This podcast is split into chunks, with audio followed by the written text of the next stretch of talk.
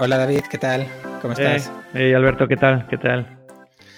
Bueno, pues vamos a empezar a grabar este nuevo programa que se nos ha ocurrido para, para más que startups, que se llama Enséñame tu SaaS.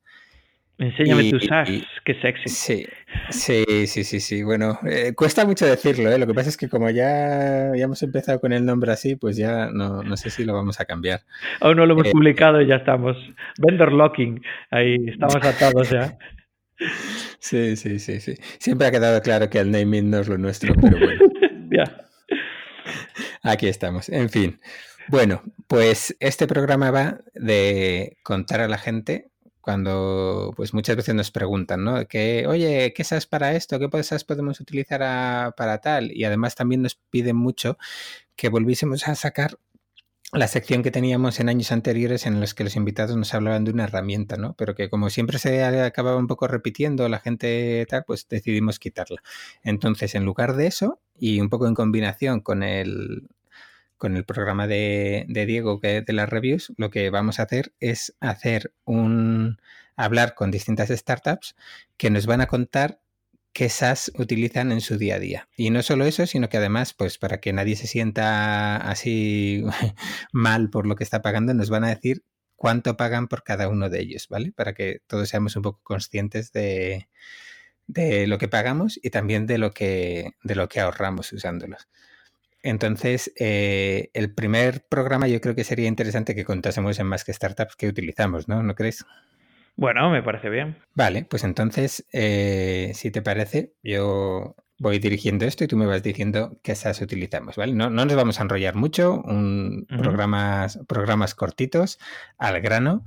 Esto sirve para que la gente descubra nuevos SaaS, que vea lo que, lo que utiliza la gente para distintas funciones y a partir de ahí busquen todos los posts del programa, pues aparecerán links a cada uno de, de los SaaS que utilizan estas startups, ¿vale? Si tenemos suerte, alguno será link de afiliado y nos sacaremos unos durillos para pagar estos... unos centimillos para pagar el hosting.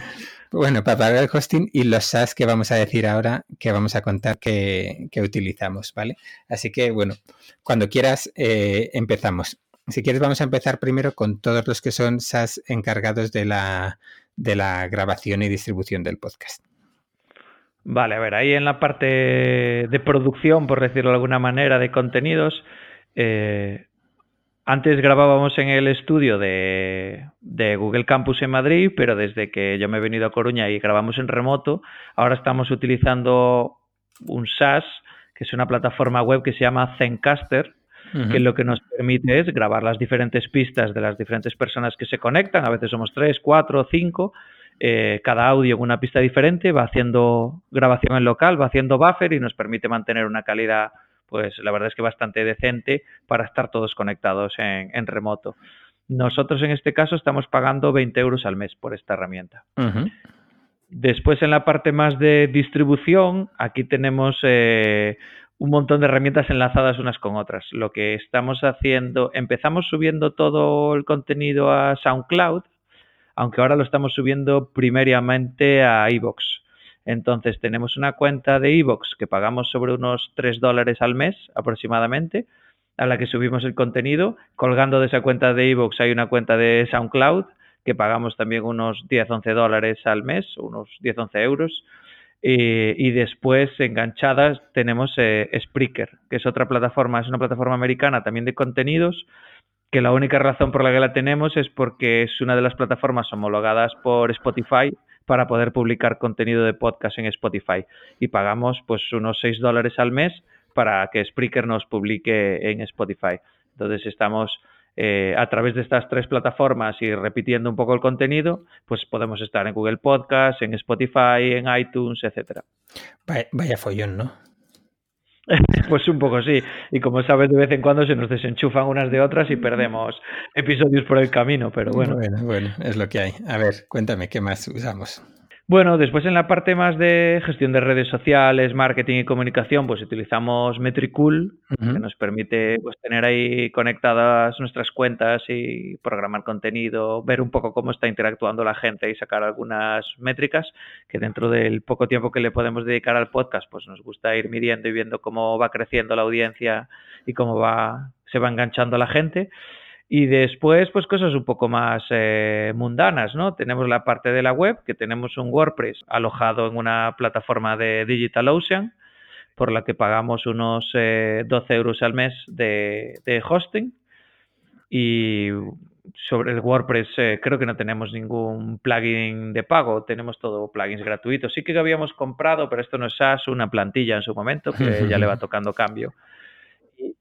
Y después eh, tenemos ahí una especie de un SaaS, que es como una newsletter, que nos envía un mail toda la semana resumiendo todas las estadísticas de reproducciones, etcétera, en distintos canales, que se llama Blueberry, que es bastante, si lo he pronunciado bien, es bastante difícil de pronunciar. Y, y después tenemos eh, una herramientilla con la que hacemos las newsletters. Seguro que algunos de vosotros ya os habéis eh, suscrito a nuestro newsletter para que os llegue esa notificación cada vez que publicamos un contenido nuevo, que es eh, review.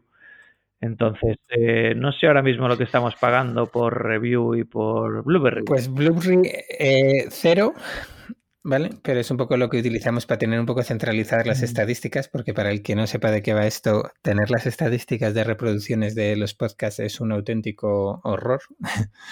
Eh, y de review eh, hemos empezado a pagar, pues no me acuerdo si son 5 dólares o una cosa así. Es el, el plan más pequeñito, porque bueno, todavía no tenemos muchos suscriptores, así que os podéis apuntar todos y así, y así nos hacéis gastar más dinero, que eso nos encanta. Bueno, y después ya para cerrar, eh, la mayor inversión que estamos haciendo este año, pero la que nos hace ganar más calidad de vida es nuestro SAS favorito, Roberto Arenas, que es nuestro eh, editor y postproductor que, que, aguanta todas nuestras grabaciones y las monta y nos permite a nosotros dedicar ese tiempo que lleva todo ese montaje pues a seguir buscando startups a la que entrevistar, emprendedores, moviendo las redes sociales e inventando formatos nuevos como este. Bueno, pues, eh, pero eso, a Roberto le podemos contar como SAS, ¿tú crees? Sí, yo creo que sí, porque hace un año que no le veo el pelo. Solo escribe mail, si escribe por Telegram, yo creo que es, una inteligencia artificial. Bueno, ¿y Calendly has dicho? Eh, no, no, no lo he mencionado, pero es, verdad que para coordinar un poco agendas y quedar con algunos eh, entrevistados tenemos ese medio SaaS, medio plugin que es Calendly que nos permite compartir los huecos de nuestras agendas con un tercero para que, nos digan qué huecos le, le, va mejor grabar, ¿no? Y como además últimamente lo hacemos con nocturnidad y alevosía, pues más falta que nos hace todavía. Vale, pues eh, muy bien, yo creo que no nos dejamos nada. Así ahora que, que recuerde. Bueno, yo a nuestros oyentes no sé si les será muy útil, aquellos que sean aficionados al podcast o estén planteándose arrancar un podcast, pues eh, más o menos por ahí, por ahí andan las cifras de lo que hace falta invertir cada mes para tener una cosita un poco montada. Después, si hablamos con algunos de los profesionales del sector, pues ya hay inversiones bastante mayores en conseguir calidades y resultados bastante mayores, pero yo creo que, que, puede ser útil para algunos. Muy bien, pues lo vamos a dejar ahí. Eh, sin que sirva de precedente esta semana, vamos a publicar dos episodios para que no parezca esto demasiado, demasiado egocéntrico. Pero luego intentaremos, intentaremos publicar uno, uno, a la semana donde, bueno, pues todos podréis conocer que, que esas utilizan las distintas startups. Y si alguno quiere aparecer en el programa, pues bueno, no tiene más que escribirnos a hola más que startups.com y, bueno, pues le apuntamos en el Calendly y enseguida, enseguida le grabamos. Así que bueno, perfecto. Un saludo, gracias David por, por estar aquí y hacer este repaso y adiós y hasta la siguiente. Gracias a ti Alberto, hasta luego.